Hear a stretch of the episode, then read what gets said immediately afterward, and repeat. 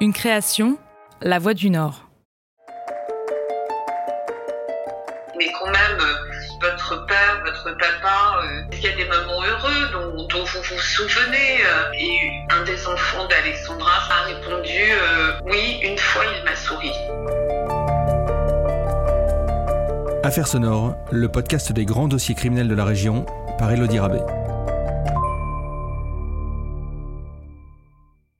Dans un précédent épisode, nous vous avons raconté l'histoire d'Alexandra Lange. Cette femme, victime de violences conjugales, qui a tué son mari d'un coup de couteau une nuit de juin 2009. Face à la cour d'assises, Alexandra Lange a été acquittée avant de devenir un symbole de la lutte contre les violences faites aux femmes. On revient sur les faits avec une de ses avocates, Nathalie Tomasini. Basée à Paris, elle a répondu à nos questions par téléphone et plusieurs années après, elle se souvient encore de sa première rencontre avec la douaisienne Alexandra Lange. On a euh, découvert une jeune femme euh, euh, qui avait euh, du mal à s'exprimer, qui était extrêmement émue à l'évocation euh, des faits. Elle nous a paru extrêmement euh, sincère, authentique.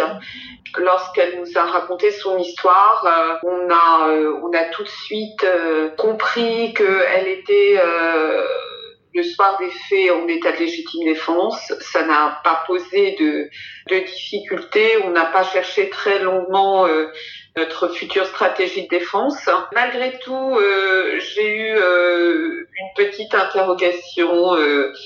On va dire sur euh, le critère de la proportionnalité parce qu'effectivement euh, elle était armée d'un couteau, il ne l'était pas. Mais euh, compte tenu de ce qui s'était passé, du contexte, tout cela s'expliquait très clairement. C'est une, personne qui, était dès le début très très attachante, qui provoquait une empathie évidente et immédiate.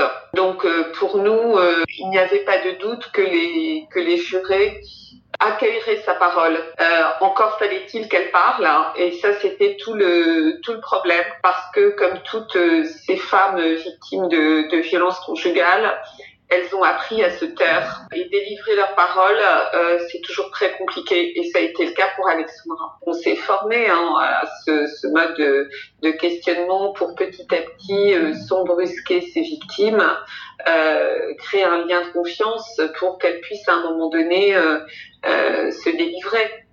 Mais c'est un travail de longue haleine et on, on a vu que, mais comme toutes, au départ ça a été euh, ça a été compliqué. Elle euh, elle parlait, elle elle répondait par monosyllabes, par oui, par non, sans véritablement euh, décrire tout ce qu'elle avait vécu. Et devant la cour d'assises du Nord, Alexandra Lange a également dû s'armer de courage pour évoquer son passé face aux jurés. La présidente euh, est venue nous voir. À un moment donné, nous a dit écoutez, euh, faites, euh, faites en sorte que votre cliente parle parce que les jurés ne comprendront pas son geste. Donc à, à J-2 par rapport au, verdict, euh, on a dû reprendre le travail avec Alexandra, qui était quand même tétanisée parce qu'il y a cette pression de la cour d'assises, ce, ce rituel très particulier. Donc on a on a repris Alexandra et euh, on lui a dit demain c'est euh, ce qu'on appelle l'interrogatoire de, de l'accusé. C'est le moment, c'est votre moment. Il va falloir là euh, vraiment tout dire Alexandra. Donc on a travaillé avec elle. On était très anxieuse et euh, le lendemain elle s'est mise à raconter et ça a été un moment d'émotion euh, incroyable. Et elle a vraiment euh, réussi à nous faire vivre à tous ce qu'elle avait vécu, elle, dans son clos euh, familial pendant, euh, pendant 13 années. Vous disiez euh, tout à l'heure que tout de suite euh, la légitime défense vous apparaissait comme l'axe de l'axe de défense. Euh, Pourtant, elle n'avait pas été retenue à l'instruction, mais, mais Oui. tout de suite, c'est ce qui vous marque dans ce dossier en tout cas? Absolument. Parce que la façon dont elle le raconte, euh, il s'est qu'on fait euh, de manière à pouvoir euh, envisager euh, la légitime défense euh, immédiatement, euh, puisque euh, elle, euh, elle l'a poignardé au moment où il était en- vraiment au moment où il était en train de l'étrangler. Elle était dans la cuisine, elle était contre le plan de travail de dos. Il a tenté de l'étrangler euh, et avec sa main, euh, elle a tâtonné et elle a trouvé un ustensile, elle savait même pas ce que c'était. Hein. Il s'avère que c'était un couteau, elle l'a pris et vraiment, elle avait les yeux à demi fermés, elle, elle se sentait partir et elle a, elle a frappé. Et euh, tel qu'elle l'a décrit, euh, c'était évident qu'il n'y avait euh, aucune préméditation, que l'action, l'acte d'agression s'était fait dans le même temps que l'acte de défense. On ne peut plus penser à un acte proportionnel parce que là, vraiment, on va mourir. Donc, on ne peut pas se dire, bah, je vais pas prendre un couteau parce que voilà, on est en train de partir là. donc, le critère de proportionnalité, il est évacué par la jurisprudence. Les avocates d'Alexandra Lange s'appuient également sur la personnalité de la victime, Marcelino Guillaumin. Un homme que personne ne vient défendre à la barre. La personnalité euh, de Marcelino, qui était connu de tous euh, comme un homme euh, violent, pervers, nous a aidé puisque je rappelle qu'il n'y avait pas de partie civile à l'audience, excepté ces enfants qui étaient représentés par un administrateur ad hoc, mais uniquement euh, pour euh, euh, justement qu'ils soient présents au procès et qu'ils aient quelque chose à, dire également. Et ce qu'ils ont dit, c'est qu'ils voulaient retrouver leur maman le plus vite possible lorsque l'avocat euh, donc sa plaidoirie a évoqué qu'il a posé une question disant mais mais quand même votre père, votre papa, euh, est-ce qu'il y a des moments heureux dont, vous vous souvenez euh, Et un des enfants d'Alexandra, je crois que c'est sa fille, a répondu euh, oui, en 13 ans, hein, oui, une fois il m'a souri. Ce qu'il voulait tout dire, il disait à sa fille qu'elle deviendrait une prostituée comme sa mère, il battait les enfants, il hurlait tout le temps, il dénigrait ses enfants puisque ce qui comptait pour euh, pour lui c'est qu'elle euh, cuisine les études euh, ils s'en foutaient complètement.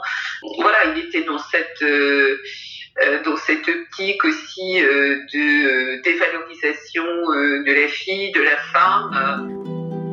Mais qu'importe la personnalité de Marcelino Guillaumin, il faut prouver qu'Alexandra Lange était victime de violences conjugales pour plaider la légitime défense.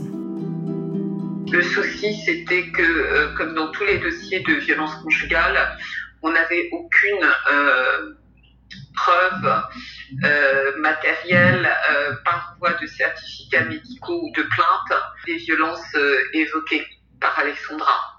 On avait quelques témoignages, mais en 13 ans de, de violence conjugale, c'est toujours les mêmes questions. C'est pourquoi vous n'avez pas déposé plainte? Alors, elle avait tenté de le faire, hein, ça, a été, euh, ça a été évoqué aussi devant la cour, elle avait tenté de le faire, et pourtant elle avait, euh, elle avait des stigmates, elle avait des lésions au niveau de l'arcade sourcilière, et euh, l'OPJ lui aurait répondu écoutez, euh, qu'est-ce que vous allez faire avec vos quatre enfants? Euh, Ça va se calmer, c'est une dispute de couple.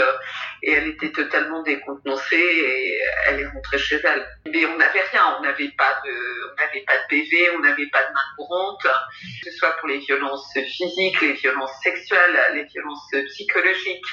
Euh, on n'avait pas de certificat comme on les demande aujourd'hui, UMJ, avec une évaluation d'ITT, incapacité totale de travail. Il faut rappeler que Alexandre Allonge, c'était en 2012 de mémoire, donc c'est euh, il y a 8 ans, euh, et on était, euh, on était très en amont de tous les mouvements d'aujourd'hui, de la sensibilisation de la société à ce fléau des violences conjugales et intrafamiliales. donc c'était le, vraiment le début du début. Oui, c'est toujours ce qui pose euh, un petit peu problème dans ce genre de dossier. C'est un peu la parole, la parole de l'un contre la parole de l'autre. Pour autant, euh, ici, pour Alexandra Lange, vous aviez le soutien de l'avocat général. C'est quelque chose de très rare. Comment vous l'avez perçu? Premièrement, on avait euh, un petit peu comme toujours hein, entre guillemets, euh, fait quelques recherches sur son profil pour savoir à qui on allait être euh, confronté. Il avait déjà fait parler de lui euh, sur justement cette sensibilisation particulière aux violences intrafamiliales, donc c'était plutôt un bon point. Et donc on était un tout petit peu plus sereine, mais sans plus, ça restait l'avocat général. Alors en entendant le réquisitoire de Luc Frémiot, puis quelques heures plus tard le verdict et l'acquittement d'Alexandre Allange, la défense ne peut contenir son émotion. Assez, euh, euh, C'est comme euh, quand vous terrassez l'adversaire dans un match de boxe et qu'il est à terre et que vous, êtes en plus, vous êtes totalement sonné. Parce que vous aussi, vous, n'y avez pas cru jusqu'au jusqu'au retentissement du gong qui marque la, fin du match. Donc euh, oui, c'est un peu ça. On est sonné. On n'est plus dans le dans le même monde, quoi. On est euh, on est transporté, on est sonné et transporté euh, de joie. D'ailleurs, il y a, y a tous les, toutes les amies, tous les témoins d'Alexandra qui, qui nous entourent, qui nous entourent. Euh, qui nous prennent dans leurs bras. Et d'ailleurs, euh, après, euh, il y a une, une, espèce de collation qui est organisée et on va tous se retrouver et fêter cette, cette immense victoire dans une liesse générale. Euh, donc euh, on est transporté, on est d'abord très très très heureuse pour Alexandra euh, qui resplendit euh, qui est euh, qui est méconnaissable. Hein. Euh, elle a un visage, on a certaines photos justement d'un photographe de la Voie du Nord précisément qu'on a conservé précieusement, que j'ai toujours au cabinet, où on voit le visage détruit d'Alexandra pendant les audiences et, et on voit le visage d'Alexandra après. et c'est pas le c'est pas le même, elle est transfigurée. Euh, voilà, euh, elle change de vie là. Elle change de vie, c'est le moment où elle aussi, c'est pour ça que c'est un tournant. C'est un tournant pour toutes les femmes, mais c'est aussi un tournant euh, euh, pour Alexandra. Elle va changer de vie, elle va reprendre son identité. Elle est totalement libérée, libérée de Marcelino, libérée du poids euh, de la de la culpabilité et surtout du poids de penser qu'elle va perdre ses enfants, qu'elle les reverra plus et qu'elle ira en détention euh, pendant de longues années. Euh, donc c'est une nouvelle vie qui commence et, et qu'elle n'espérait pas. Alexandra Lange devient le symbole de la lutte contre les violences faites aux femmes. Pour autant, pour Nathalie Tomasini, le combat est loin d'être terminé. Je pense que c'est quand même euh, ça a été entendu dans la société. Aujourd'hui, première gifle, première claque, dépôt d'une plainte. Nous, on le répète encore tous les jours, certificat UMJ, unité médico-judiciaire, pour pouvoir avoir ce qu'on appelle une ITT, qui est une une unité de mesure pénale pour que euh, c'est du sens. On sait qu'il nous faut un certain nombre d'éléments et je pense que quand même, aujourd'hui, on en parle suffisamment, à la fois euh, sur les réseaux, dont les médias, euh, pour que euh, les femmes soient au courant de ce qu'il faut faire. Après, c'est sont-elles capables de le faire? Autre chose. On sait ce qu'on doit faire, mais on ne peut pas le faire parce que, encore une fois, c'est très difficile de pousser la porte de commissariat et c'est compliqué quand vous êtes en transe euh, totalement euh, euh, terrifié déjà de, de, pousser cette porte, d'en plus de s'imposer alors qu'on ne vous propose pas en disant mais il faut un certificat UNHP. C'est un parcours, on le dit aussi, mais je reprends cette expression de combattante, qui est très difficile à faire donc euh, euh, là-dessus, on a fait euh, quelques progrès avec la loi Pradier euh, du 28 décembre euh, dernier sur les délais aussi de l'obtention d'une ordonnance de protection. et donc on a fait des progrès. il y a eu les bracelets anti-rapprochement également aujourd'hui. Il y a des choses qui se font, mais si vous voulez aujourd'hui encore, ça n'arrête, ça n'arrête pas. je crois qu'on a euh, un peu moins de 80 féminicides euh, en 2020. On verra euh, les statistiques à la fin de l'année. si on compte malheureusement, parce que c'est pour l'instant ces chiffres-là, une femme qui meurt tous les trois jours, on n'est pas, on n'est pas au bout du compte.